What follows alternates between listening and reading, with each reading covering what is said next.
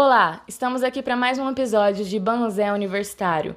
Hoje quem fala com você é a Vitória e a Sara.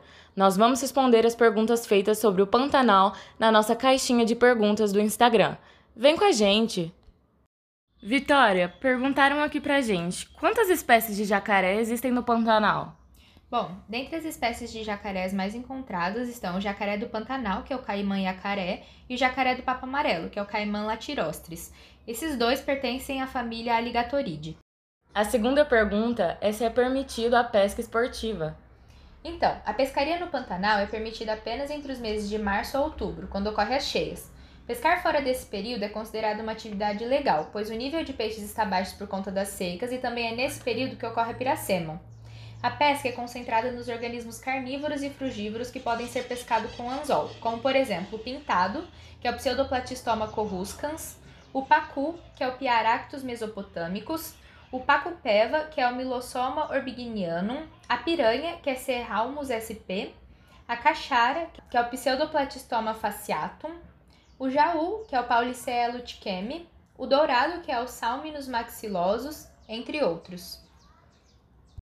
Sara, a terceira pergunta que fizeram foi: qual a extensão do maior rio do Pantanal? Então, Vitória, o maior rio do Pantanal é o Rio Paraguai, que tem 2.695 quilômetros de extensão. Outra pergunta que fizeram é se existem muitas tribos indígenas do Pantanal. Então, o Pantanal é lar de algumas etnias indígenas ainda presentes, como os Cadiuels, os Guaranis Kaiowás, os Guaranis Yandeva, os Bororôs Orientais, os Guapós e Terenas, entre outros. Também foi lar de muitas outras já extintas, como os Paiaguás e os Guaicurus. Sara, outra pergunta que fizeram é: o Pantanal é um pântano? Então, Vi, ele recebe esse nome por se tratar de uma planície sazonalmente inundada pela bacia do Rio Paraguai, mas ele não pode ser caracterizado como um pântano. Isso acontece porque os pântanos são ecossistemas que permanecem alagados durante o ano inteiro, e o Pantanal não. Vi, a sexta pergunta é qual a ligação entre a Embrapa e o Pantanal? Então, a Embrapa é uma empresa pública brasileira de pesquisa agropecuária vinculada ao Ministério de Agricultura, Pecuária e Abastecimento do Brasil. A sua sede do Pantanal foi criada em 1975 para atender às demandas da pecuária extensiva.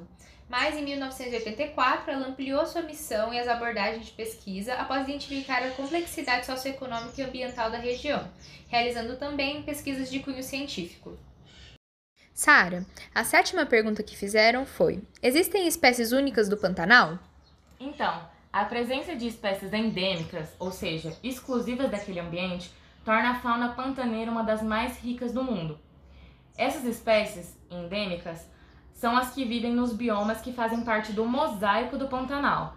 Exemplo destes são a onça pintada, a ariranha e a capivara. Outra pergunta é como é a relação entre os povos tradicionais com o bioma? Bom, de acordo com um artigo publicado por Borges em 2000, os pescadores não são contrários a dividir água com outros grupos e setores da sociedade. Eles defendem os interesses comunitários, olham para as atividades de turismo com aversão, mostram-se preocupados com o futuro dos recursos hídricos do Pantanal, em qualidade e principalmente em quantidade, e com a preservação para as futuras gerações, além de manifestarem-se extremamente desconfiados da imparcialidade dos governos e de processos decisórios.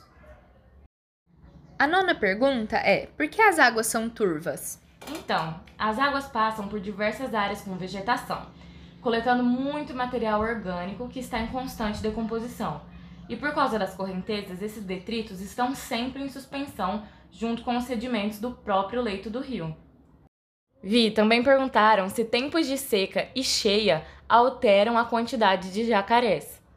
Não, não altera a quantidade de jacarés, mas sim a posição geográfica em que se encontram, pois eles migram para onde os rios não secaram, uma vez que eles necessitam da água para controlar a temperatura do corpo, resultando em uma grande aglomeração de jacarés em um lugar só.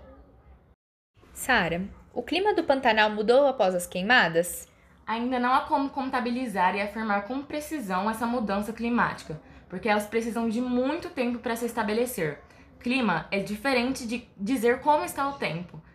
Mas o que podemos afirmar é que o fogo foi favorecido pelas mudanças climáticas anteriores, que resultaram em uma grande seca nesse ecossistema, facilitando os incêndios. A décima segunda pergunta é como a criação de gado interfere no ecossistema do Pantanal. Bom, a expansão desordenada e rápida da agropecuária, agroquímicos, etc., são responsáveis por profundas transformações regionais.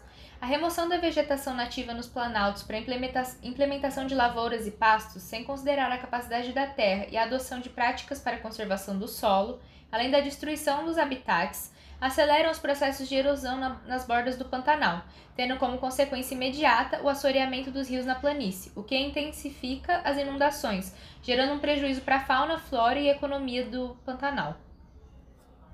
Sara, a décima terceira pergunta que fizeram foi: por que essa área é considerada o berçário dos peixes? A riqueza ictiológica observada no Pantanal se deve à grande quantidade de lagoas e baías existentes na época das cheias. Como se sabe, os peixes necessitam desse tipo de ambiente para a reprodução, e assim utilizam essa região como um centro de procriação. Sara, a 14 pergunta foi: O Pantanal é o lugar onde as onças estão melhor estabelecidas em relação a outros biomas? Elas são comuns em vários tipos de habitat, como florestas amazônicas, mata atlântica e cerrado. Mas essas vegetações, elas formam um mosaico de biomas presente no Pantanal, e são propícias para a onça, porque fornecem condições suficientes para a sobrevivência deste grande felino, que está no topo da cadeia alimentar e se dá muito bem, inclusive nas áreas alagadas, por ser um exímio nadador. Vi, como ficam os animais quando tudo alaga? Bom, a grande diversidade do Pantanal está associada ao regime das inundações, que mantém grandes áreas alagadas por períodos que variam entre 6 a 12 meses. Muitos vertebrados invadem a planície na estação seca para explorar a abundância de alimento depositado criado pelas enchentes. Já outros animais migratórios chegam ao Pantanal durante a época de cheias para reprodução e a procura de abrigo. O ciclo das inundações determina a disponibilidade de áreas secas e inundadas que, por sua vez, influenciam a distribuição sazonal de diversas espécies. Com a dinâmica de subida e descida do nível das águas, espécies generalistas são favorecidas em detrimento daquelas muito especializadas. Isso possivelmente é um dos fatores que tentam explicar os baixos números de grupos endêmicos, ou seja, exclusivos, do Pantanal. Então é isso, galera. Esse foi o nosso primeiro episódio de perguntas e dúvidas do Banzé Universitário. Não deixe de acompanhar a segunda parte. Até mais!